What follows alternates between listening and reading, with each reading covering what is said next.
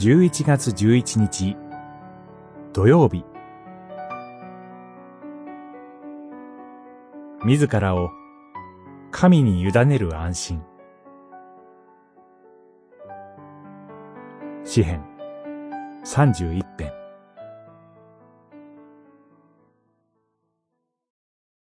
誠の神、主よ。御手に私の霊を委ねます。私をあがなってください。三十一編、六節。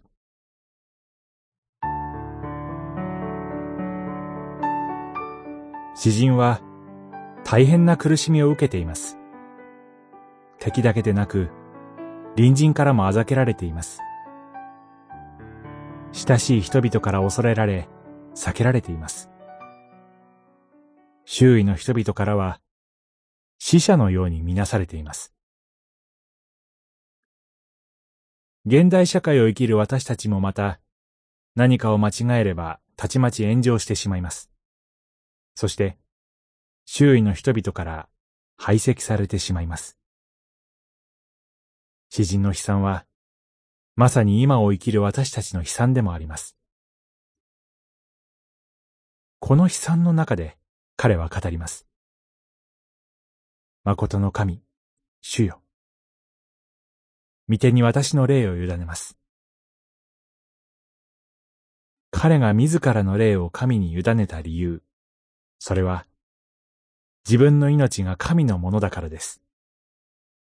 神こそが命の価値の源なのです。六節の詩人の言葉は、十字架の死を前にして、主イエスが語られた言葉でもあります。ルカによる福音書、二十三章、四十六節。詩人の苦しみは、主イエスの十字架の苦しみと重なります。詩人自身の苦しみと、それをもたらした周囲の人々の罪。これらに打ち勝って、神はキリストを復活させられました。それゆえ私たちは、たとえ周囲の人々から見放されようとも、キリストを死から復活させられた神に信頼して、自らを委ねることができるのです。祈り。父なる神よ。死を超えてキリストを復活させてくださったあなたの御手に私の霊を委ねます。